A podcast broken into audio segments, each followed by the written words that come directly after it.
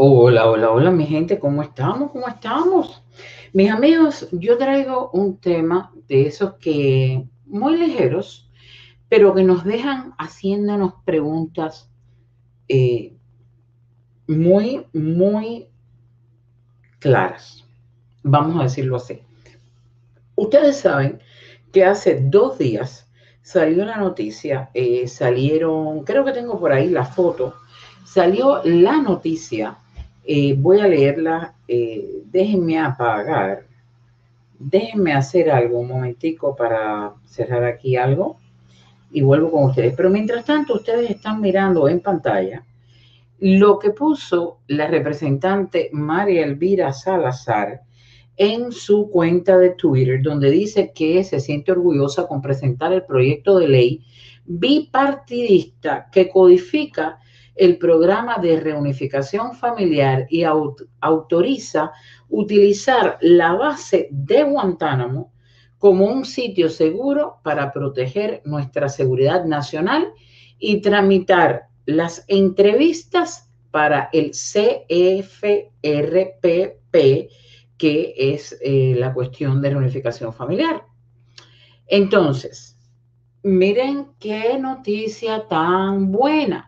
Resulta ser que varios congresistas, María Elvira Salazar, Mario Díaz Valar, Carlos Jiménez, incluso una demócrata, Stephanie Murphy, pues se les ha ocurrido este proyecto, que será proyecto de ley próximamente, lo están presentando, eh, o creo que ya lo presentaron a la Cámara esta semana en los Estados Unidos, para procesar a todas las familias, todas las personas que están en Cuba esperando eh, para ser procesados, lo que antes se hacía en la Embajada Americana, anteriormente Oficina de Intereses, antes de, los cambios, eh, la apertura de la Embajada por la administración de Obama en Cuba.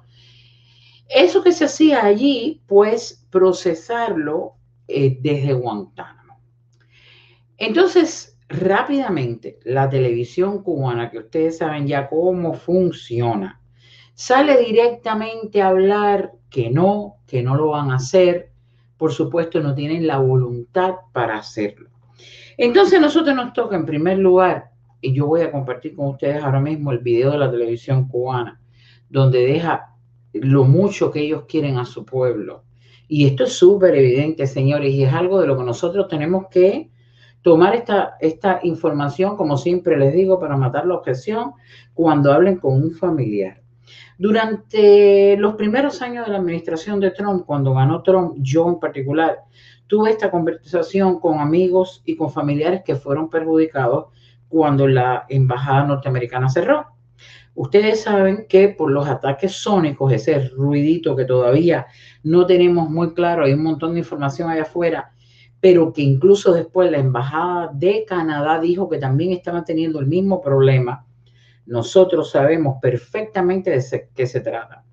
Se ha dicho alegadamente, y lo ha dicho los Estados Unidos, eh, que eran de alguna manera eh, aparatos de recepción, aparatos de escucha, que emitían estos sonidos que volvió loco a un montón de representantes eh, empleados de la embajada norteamericana en Cuba. Algunos tenían problemas de audición, uno que otro se quedó sordo, dolores de cabeza. Es decir, esto creó un rollo tremendo, pero un rollo tremendo, eso ya lo sabemos. Y producto de esto, los americanos, que además parte de lo que a veces el gobierno cubano no menciona y los cubanos no saben, es que existen las demandas incluso a tu empleador. Es decir, si uno de nosotros, cualquiera de ustedes, sintiera que está protegido, protegido por la ley del Departamento de Labor de los Estados Unidos, porque su empleador está yendo en contra de su seguridad, pues simplemente ustedes podrían demandarlo. Los empleados de la Embajada norteamericana en Cuba no, no están eh, exceptos de eso no están exentos de eso. También podrían declamar, reclamarle al gobierno de los Estados Unidos eh, por el hecho de que ellos terminen dañados o afectados en su posición de trabajo. Así que ese programa cubano de reunificación familiar, el CFRP, eh, que acabo de leer, se suspendió en el 2017 porque la embajada simplemente prácticamente cerró. Sacaron, después de todos estos trastornos de salud, sacaron a casi todo el personal diplomático y la reducción de plantilla fue tanta que no podían procesar en La Habana a todas las personas que venían a, esto y los que iban a hacer también aplicación para visas de visita. Y todas estas gentes, todas estas personas que se quedaron en esta historia, algunos se quedaron ahí esperando y los que vinieron después pues tuvieron que trasladarse a otros lugares eh, para procesar eh, sus peticiones. El lugar a donde se fue todo el mundo, es decir, yo sí sé que alguien puede ir, por ejemplo, a la embajada en Panamá o en España y procesarlo, pero es casi, eh, no es viable, porque imagínense que usted se va con su pasaporte a España, a la embajada americana, y usted quiera procesar allí, eh, digamos, una visita. Visita, le digo porque tengo amigos que lo han tratado de hacer, para venir a los Estados Unidos te van a quitar el pasaporte y bueno, ¿qué vas a hacer? Pasarte dos meses en España. Entonces, lo que se estableció fue que la embajada norteamericana en Guyana procesara a todas estas personas. Eso ha procurado un proceso muy engorroso, pero sobre todo muy costoso para el cubano que necesita procesar estos trámites. En el 2017, desde el 2017 hasta la fecha, se viene haciendo esto. Y yo en lo particular he tenido un montón de conversaciones de amigos y familiares en Cuba que se han quejado muchísimo porque los americanos, porque hicieron esto, porque ahora nos toca a nosotros. Y yo siempre les digo, miren, en primer lugar, este es un proceso que el gobierno norteamericano es quien pone la regla porque está dándole permiso, le está dando entrada a un residente ciudadano de otro país a su territorio, así que no hay mucho que reclamar. Otro que no sea esperar las condiciones que pone los Estados Unidos. Y Estados Unidos se vio en la obligación de cerrar prácticamente su embajada hasta, hasta día de hoy. ¿Por qué? Porque habían quejas de un ataque sónico, que por supuesto va a ser muy difícil de demostrar estando dentro de Cuba, pero ya sabemos de qué se trata.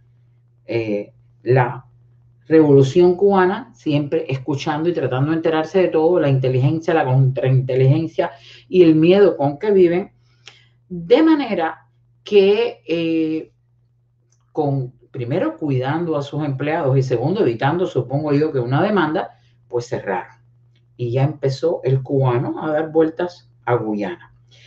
Y entonces ahora se le ocurre a María Elvira, a Mario Díaz Valar, a Carlos Jiménez y a, la, a Morfe, pues una idea maravillosa, que es decir, vamos a procesar todos estos files, todo, este, todo esto de reunificación familiar, ¿dónde? En la base naval de Guantánamo.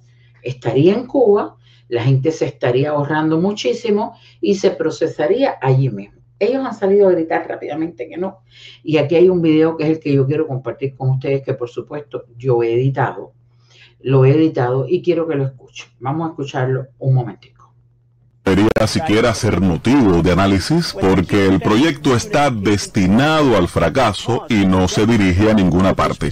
Pero cumpliendo con el deber periodístico de informar y contextualizar, nos acercamos al tema. El procesamiento y las entrevistas se harán en la base naval de Guantánamo. Congresistas estadounidenses saben, mucho antes de presentar el proyecto, que una propuesta de este tipo es totalmente inaceptable para las autoridades cubanas.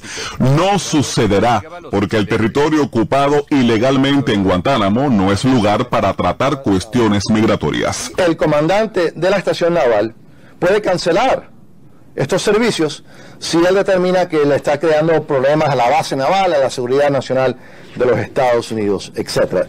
Si realmente tuvieran los congresistas la intención de ayudar a las familias cubanas, pedirían al gobierno de Biden que devuelva el territorio usurpado en Guantánamo a sus legítimos dueños. Si realmente les interesan las familias,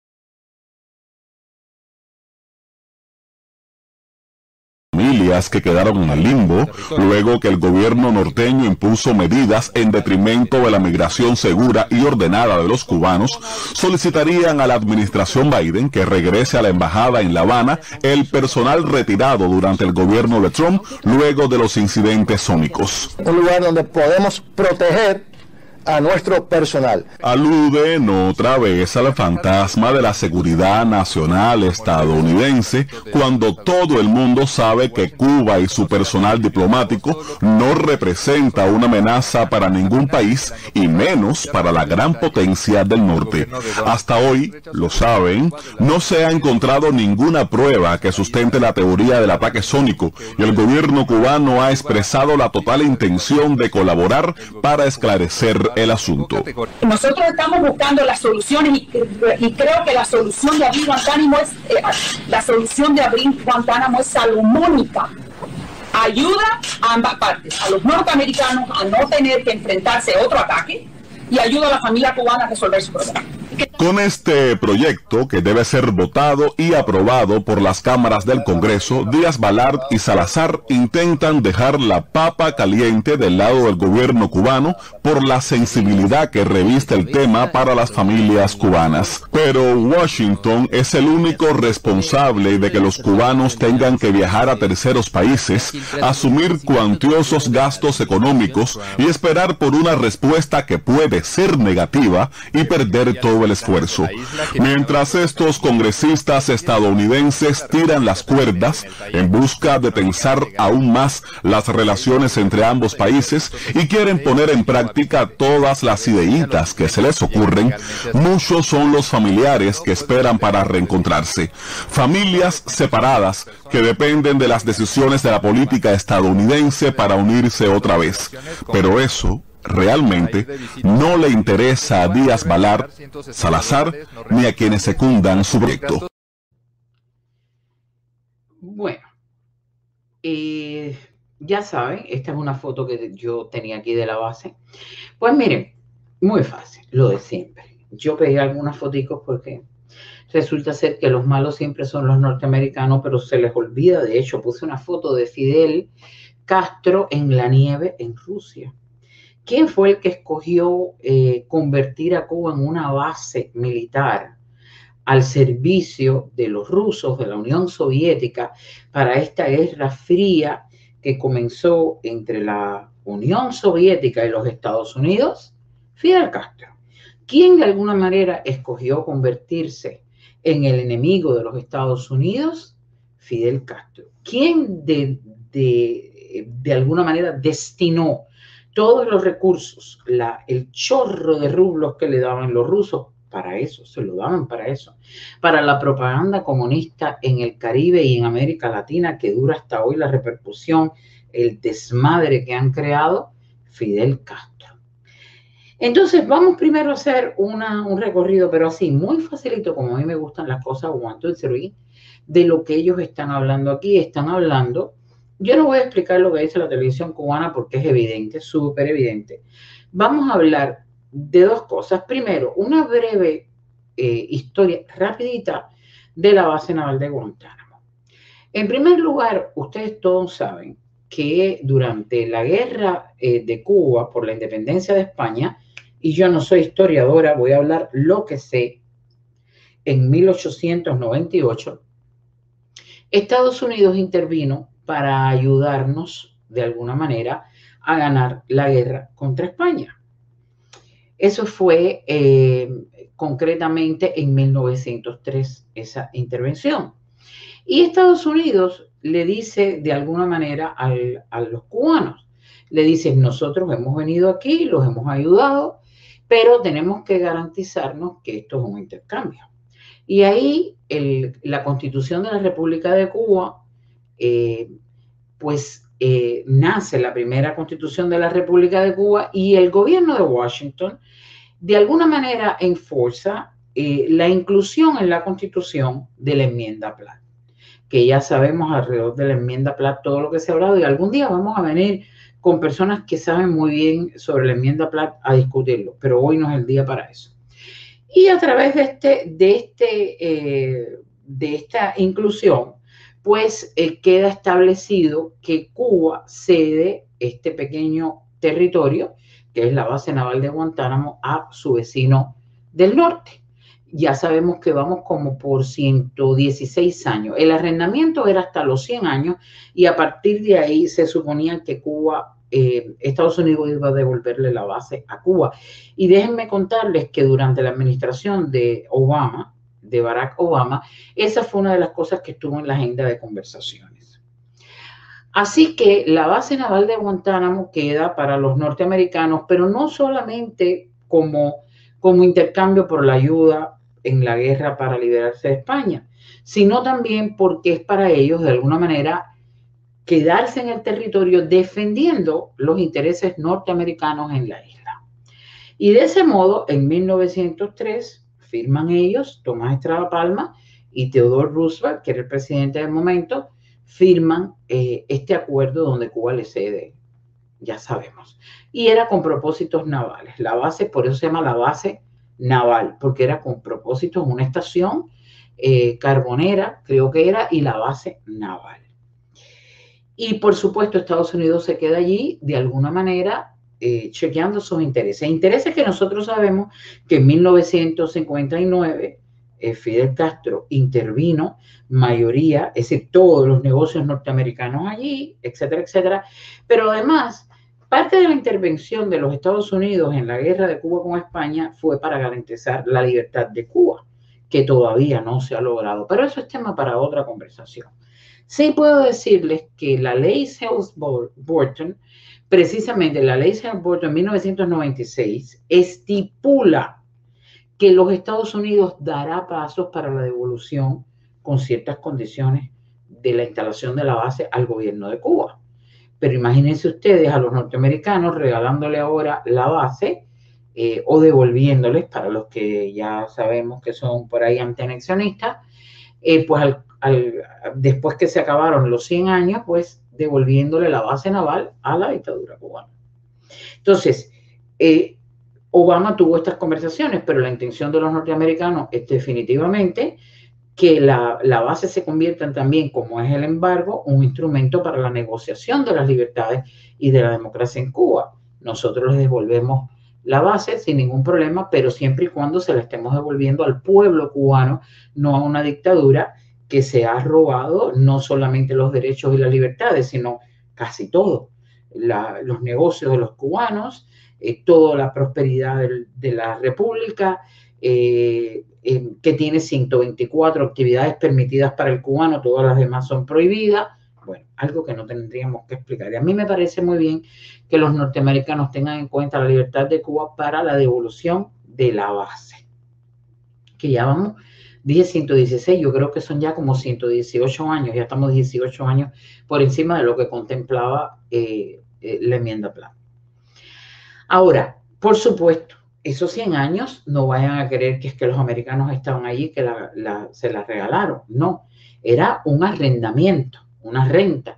Y los americanos pagaron durante todo ese tiempo una cantidad de dinero por supuesto que creo que para los años 70 la cantidad de dinero según el ajuste era como de 4 mil dólares al año, prácticamente nada.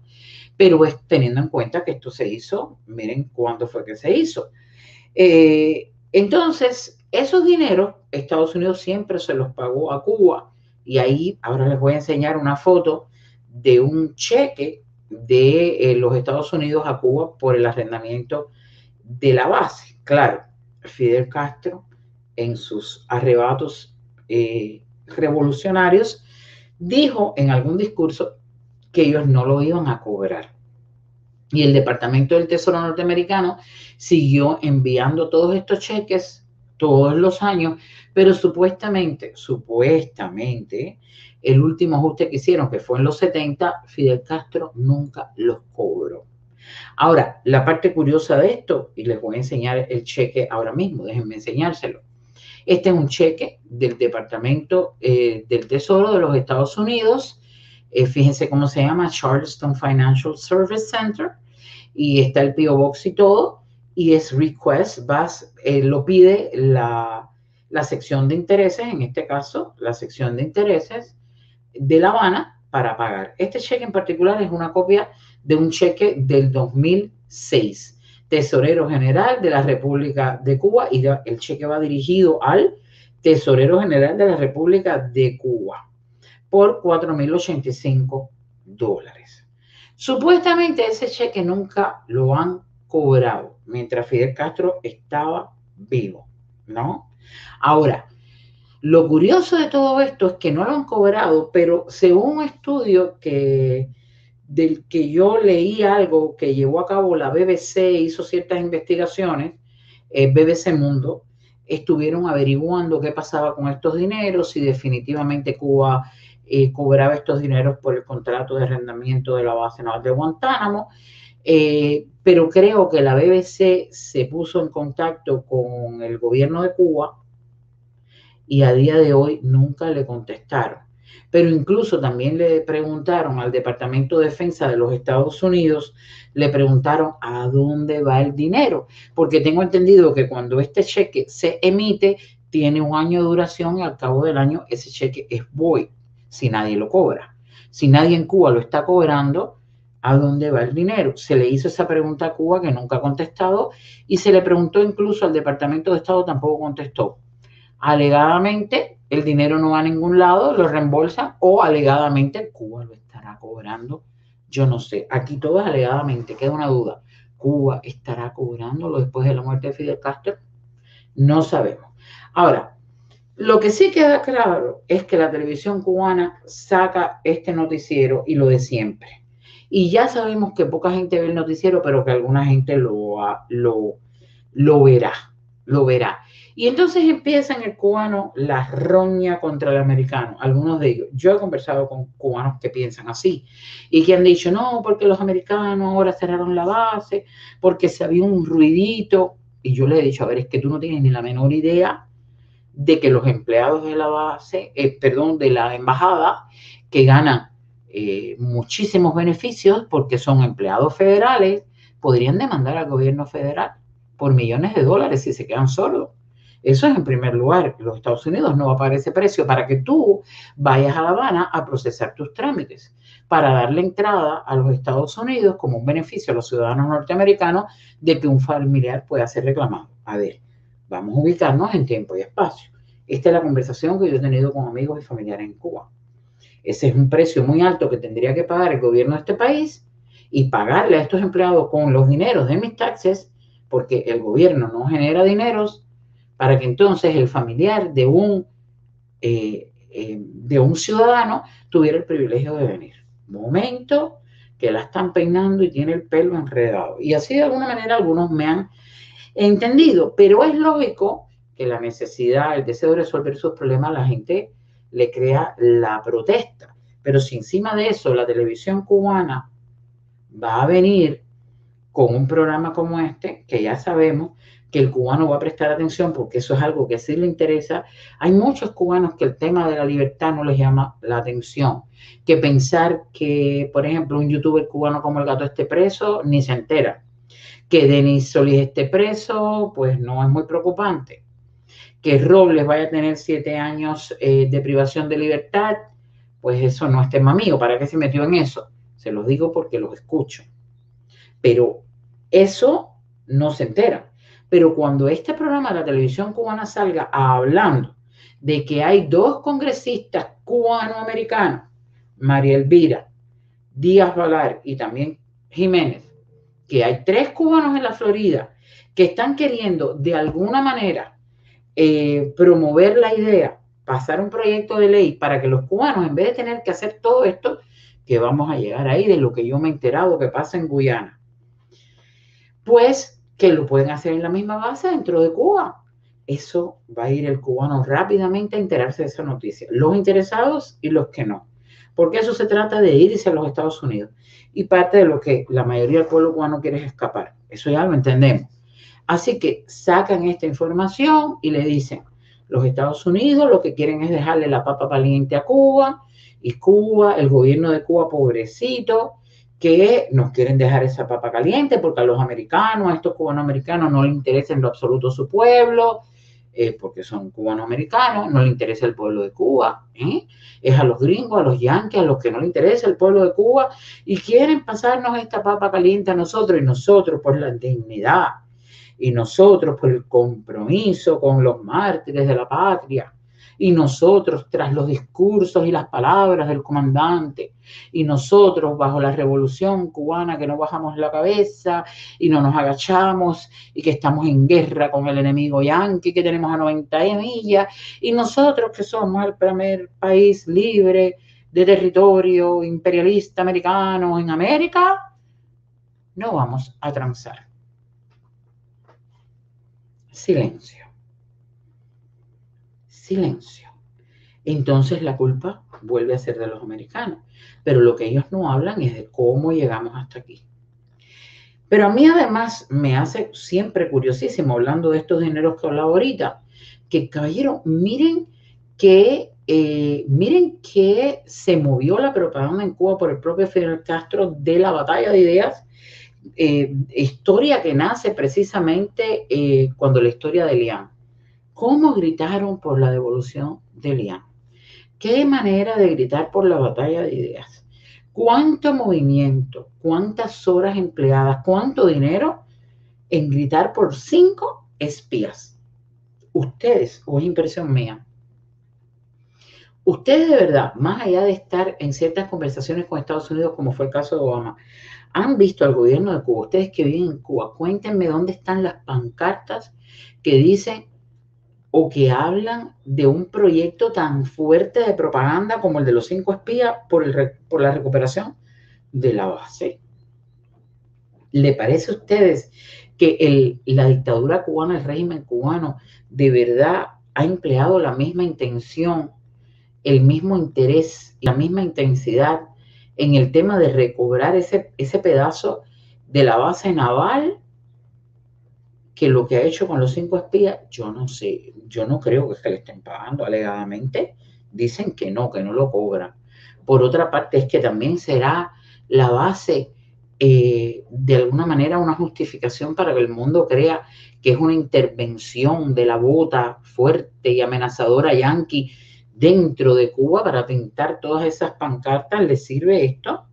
No sé. El caso es que vamos a ponerlo ahora en una perspectiva práctica sobre todo para que podamos explicárselo a la familia que vive en Cuba, que inmediatamente algunos saldrán a dar el grito. Es posible que esta semana escuchen a la prima, a lo mejor quejarse de eso con la hermana, porque ella está en el proceso de reclamación. El caso es el siguiente. Resulta ser que cierra la embajada porque de alguna manera el gobierno cubano no ha podido explicar cómo hay un ruidito, un grillo, dos grillos, tres grillos, miles de grillos en la embajada, que ha dejado sordo a unos cuantos.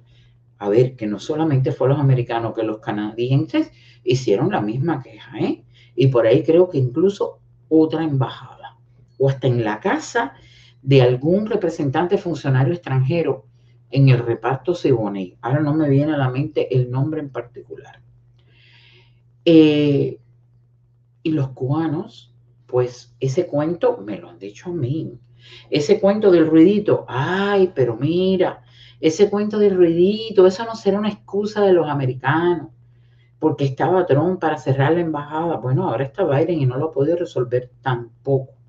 Ha sido una historia del Estado, del departamento que hace todas estas investigaciones en los Estados Unidos. Así que parece que lo del ruidito no es tanto como que un ruidito que tú quieres minimizar porque te están cerrando una posibilidad. Es que fue real. Lo primero es que el cubano debería era creer en eso. Creer precisamente que ese temor del que ellos hablan, por el cual no pueden salir a la calle a manifestarse, es real y se, y se traduce en el trabajo de inteligencia, de contrainteligencia, hace la seguridad del Estado, por aquí y por allá. Eso es lo primero, ¿no?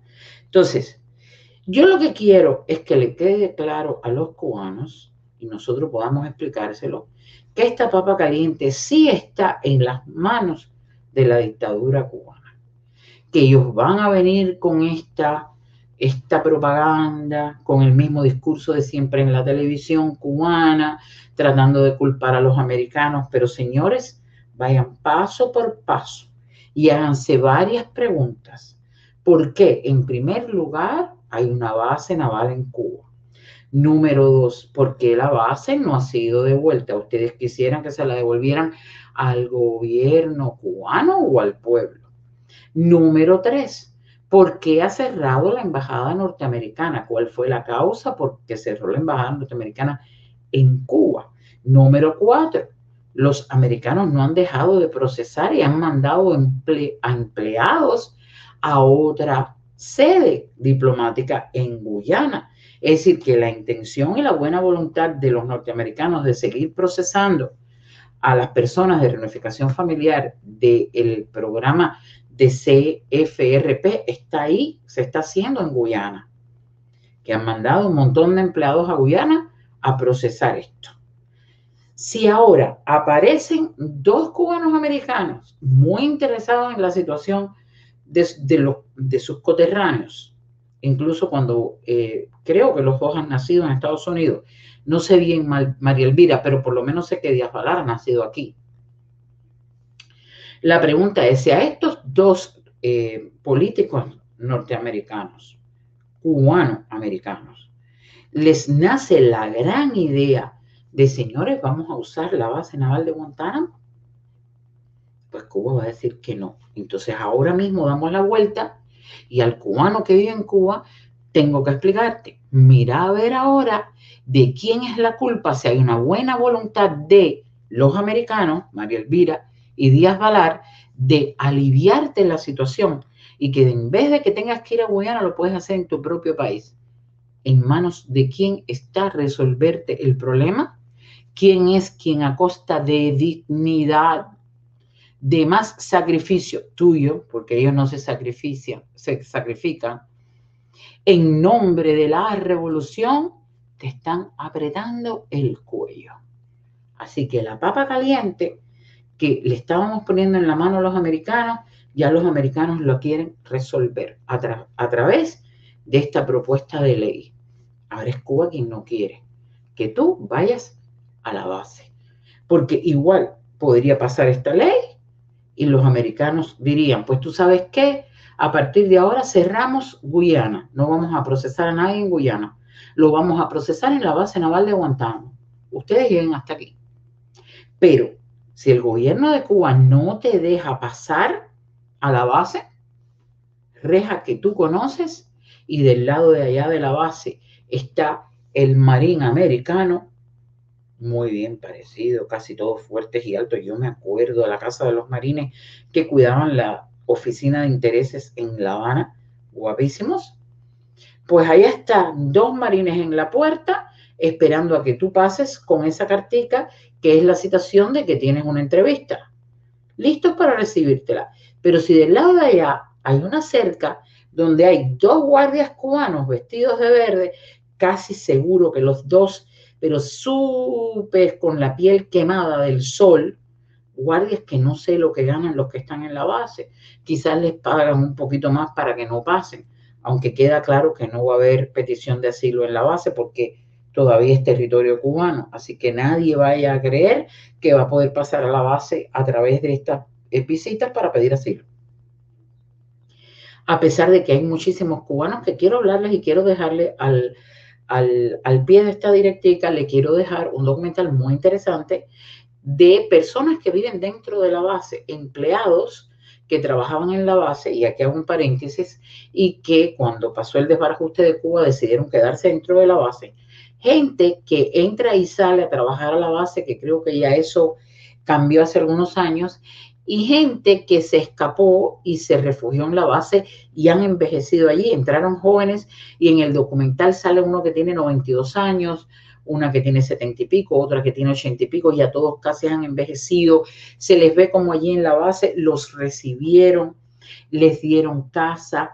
Eh, les hacen ejercicio, tienen derecho a hospitalización, allá adentro tienen McDonald's, esa gente escapó, se ha quedado con el sol, con el cielo, con las palmas, con las playas de su país, pero viviendo a lo americano. Qué maravilla. Esa gente sí que filtró.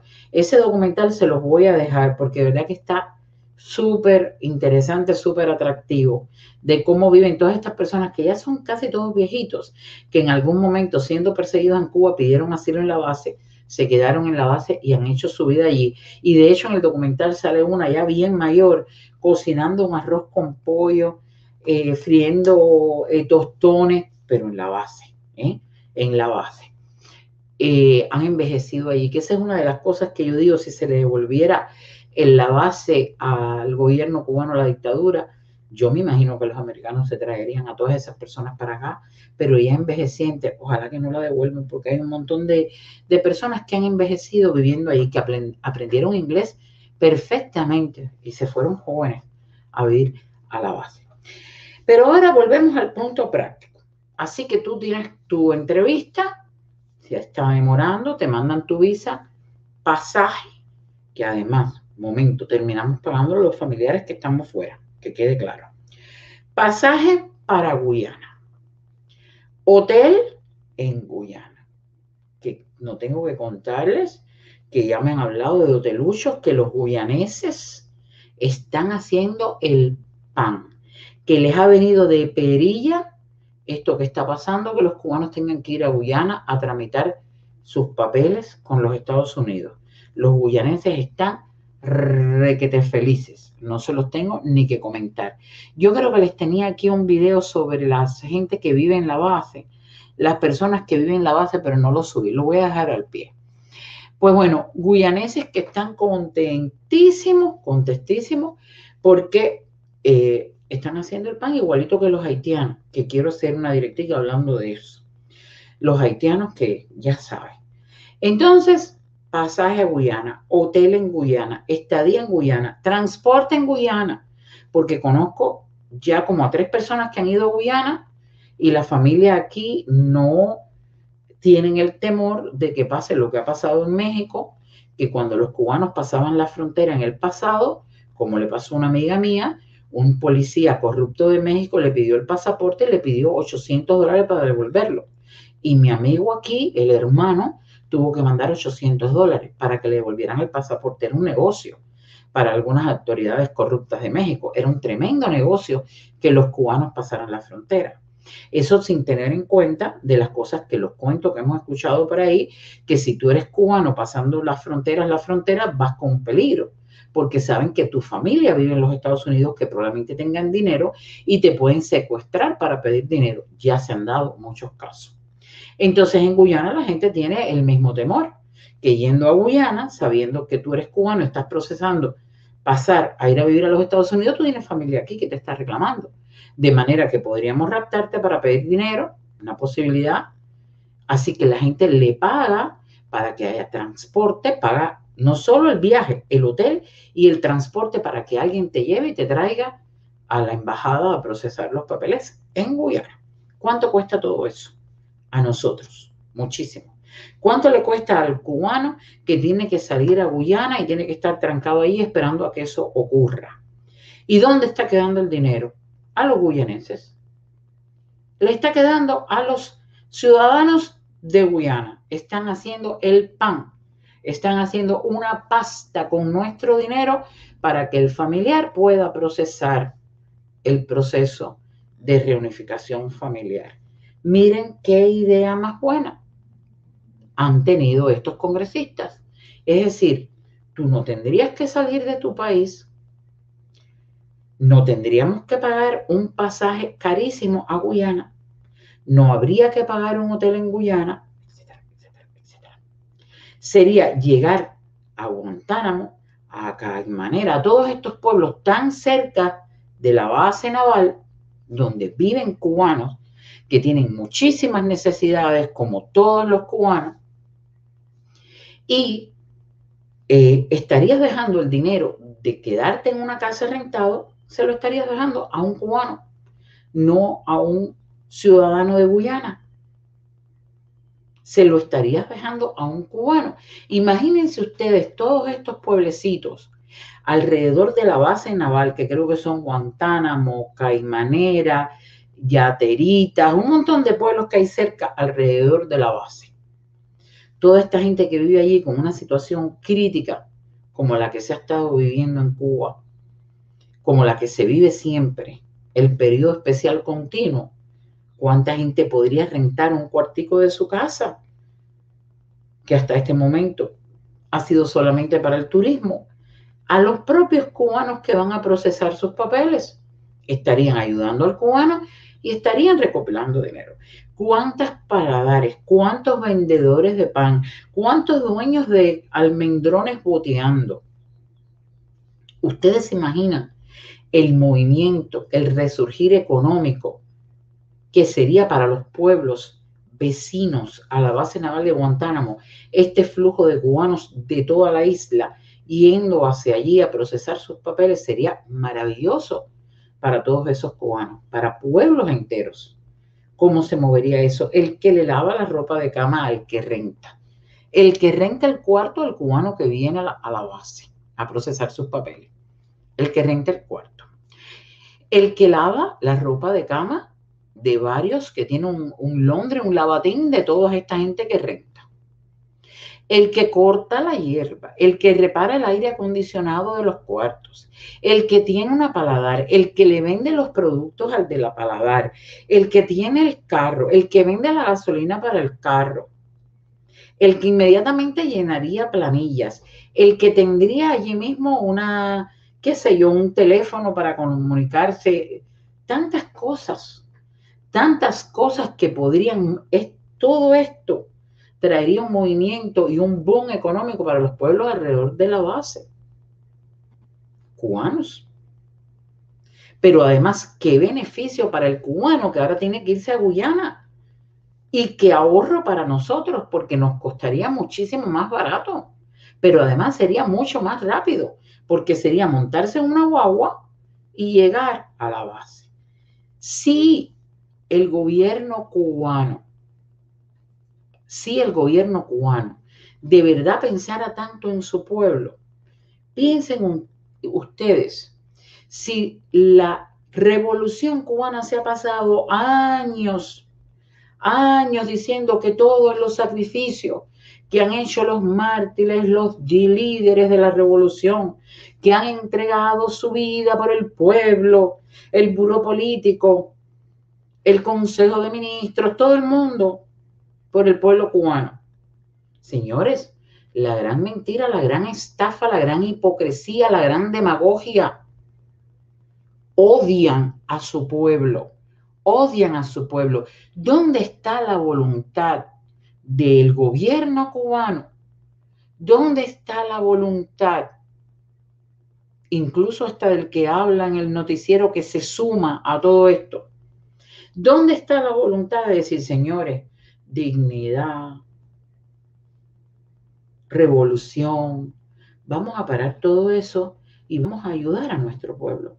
Los cubanos que quieren irse a reunir con su familia, esta división que nosotros hemos creado, este problema tremendo que tenemos en nuestro país, en el absurdo de dirigir a un país a la miseria por querer continuar con un mismo sistema que no ha funcionado, conlleva a que miles, millones de cubanos tienen siempre la intención de irse.